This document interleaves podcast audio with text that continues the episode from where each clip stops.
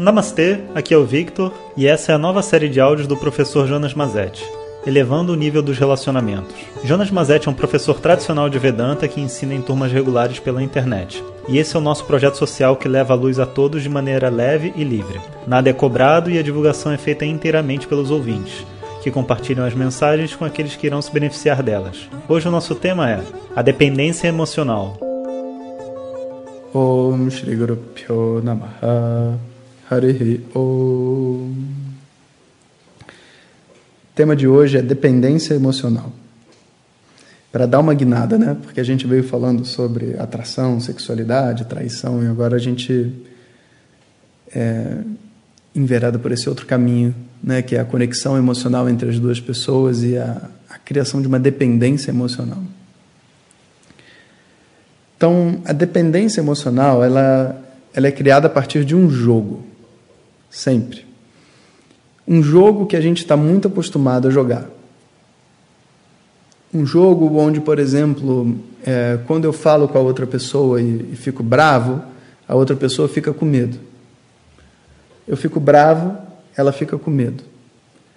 Então agora, quando eu estou irritado, sabe? e, enfim, a minha vida não vai bem, eu sinto, me sinto alguém, porque eu consigo, de alguma maneira, afetar a vida de uma outra pessoa. E em vez de afetar positivamente, como a gente diria, né, ser uma fonte de felicidade na vida da outra pessoa, eu sou uma fonte de medo. E se por um lado parece uma coisa negativa, por outro lado me dá poder. Porque na hora que outra pessoa fica com medo, ela faz coisas que eu quero. Então agora eu uso a minha irritação para fazer a outra pessoa agir da maneira como eu quero. Depois de um tempo, eu não percebo mais o mau humor, a raiva, se torna uma coisa natural em mim. Eu olho para outra pessoa e imediatamente fico mal-humorado. E eu nem sei de onde isso vem. Eu acho que a outra pessoa, de alguma maneira, provoca isso em mim. Você me provoca mau humor. Mas, na verdade, existe um jogo. Existe uma troca emocional ocorrendo, uma troca muito triste, mas que a gente é treinado na sua vida inteira, na nossa infância inteira, né, onde a gente assume certas emoções para fazer com que a outra pessoa dê um conjunto de respostas e emoções, uma energia de volta para nós. Então a gente às vezes pensa, né, que algumas pessoas são muito fortes e controladoras. Imagina a gente chegar e dizer assim: Fulano de Tal é muito controlador. Fulano de Tal é muito controlador. Mas o cara não tem um controle remoto, né? Para decidir o que eu vou fazer. Ele não vai lá e falar assim: agora o Jonas vem para cá, agora o Jonas faz isso. Ninguém tem como decidir. Então, uma pessoa livre não tem o direito de chamar uma outra pessoa de controladora. Compreende? Uma pessoa viva não tem o direito, porque ela é livre, de falar que uma outra pessoa roubou a liberdade dela, como se fosse um objeto. Quando você acusa uma pessoa de controlador, na verdade, você está revelando por debaixo dos panos que você está assumindo uma posição em relação a essa pessoa que também é uma posição covarde. Você quer ver? Eu vou falar de uma outra maneira. Fulano de tal não me faz feliz. Fulano de tal não me faz feliz, cara. É uma pessoa que realmente não consegue me fazer feliz. Ué, mas a responsabilidade de fazer feliz não é dele. Como que uma pessoa pode me fazer feliz? Como que eu posso propor isso dentro da minha própria mente? Que alguém seja controlador, que alguém esteja decidindo o que eu vou fazer a todo momento mandando o que fazer e eu fazendo. Ah, ah, ah, o que está acontecendo de verdade? Eu sou uma pessoa que, através, não da força, mas talvez através das minhas emoções, da minha vitimização, do meu sofrimento, da minha dor, sou também um grande controlador. E eu me posiciono de frente para ela numa disputa de forças para ver se eu me mostrar frágil o suficiente, ela vai ceder ao meu desejo. E aí, um controlador está, na verdade, reclamando do outro controlador. Uma vez, uma menina chegou para mim e falou assim: Porque meu pai é muito controlador, o que, que eu faço? Eu perguntei para ela: Quem você acha que é mais poderoso? Um pai controlador ou a filha de um pai controlador? É óbvio que é a filha. É só a filha falar: Pai, não estou satisfeita. O controlador agora vai estar desesperado. Porque o controlador, ele quer que as pessoas sejam controladas, façam o que ele quer e façam felizes. Se a pessoa simplesmente botar, sentar atrás na cadeira e disser assim: Olha, estou fazendo tudo o que você está mandando eu fazer e não consigo ser feliz na minha vida, o que, que eu faço agora? A outra pessoa vai ficar desesperada, vai chegar uma hora que ela faz o que você quiser. a estrutura de controle depende, na verdade, de que as duas pessoas vivam uma mentira.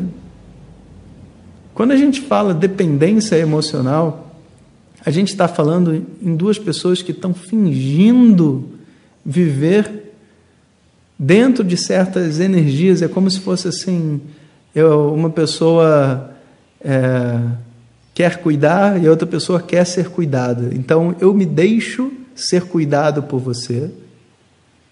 Eu me deixo ser cuidado por você. E eu e o outro se deixa cuidar do outro. Eu me, eu me deixo cuidar de você. E o outro diz: Eu me deixo ser cuidado por você.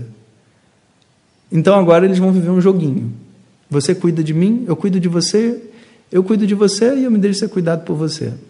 Aí agora eles vão se cuidando. E vai indo assim. Até uma hora onde as duas pessoas vão perceber que quando eles vivem essa relação que não é uma relação de duas pessoas inteiras, onde as pessoas assumem a responsabilidade pelos seus desejos, pelo que elas querem, etc., que quando a coisa não sair a contento, elas vão responsabilizar o outro pela felicidade delas. E vão dizer assim: Eu confiei em você. Dez anos da minha vida se passaram e olha o que eu tenho hoje. Nada. Só vai dizer isso. Né? E o outro vai dizer: Eu confiei em você. E depois de 10 anos, você mudou. Oh, se o cara não pode mudar, se a menina. Como é que vai ser isso? Que, que, tipo de vida você quer viver com a outra pessoa?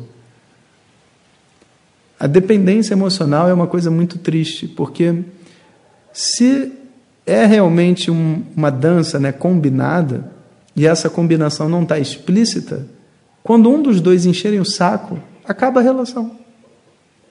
Não quero mais fingir que sou fraco. Chega, agora eu vou começar a decidir tudo que eu quero fazer. Poxa, mas você sempre me perguntava. Eu sei, mas agora eu mudei. Tenho minha, minha opinião agora. Agora eu tenho opinião. Ué, mas se você tiver opinião, o que, que eu vou fazer agora? Vou ter que ter vida?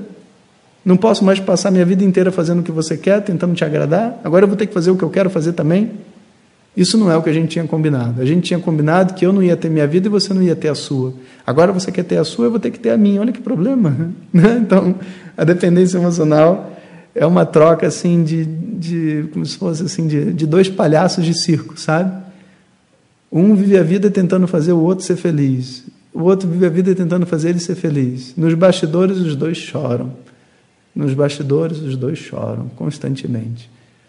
Então, a chave para a gente sair dessa dependência emocional é a gente entender que a nossa felicidade, primeiro, está além dos comportamentos, está além dos acontecimentos do lado de fora, está além da existência de uma outra pessoa. E eu consegui ver dentro de mim, porque a pessoa inteira, sabe, a pessoa que é, que é livre, espontânea, ela sempre existe. Inclusive, é, eu Estou explicando sobre isso naquele curso do Vedanta na Veia que vocês estão fazendo, alguns estão fazendo, que é diferente da turma regular de Vedanta. Algumas pessoas vieram me perguntar. Turma regular de Vedanta é a turma de 24 meses que toda semana se encontra por uma hora comigo, são os meus alunos. Vedanta na Veia é o curso que a gente está fazendo gratuito para ajudar as pessoas que estão entrando em contato com Vedanta a primeira vez.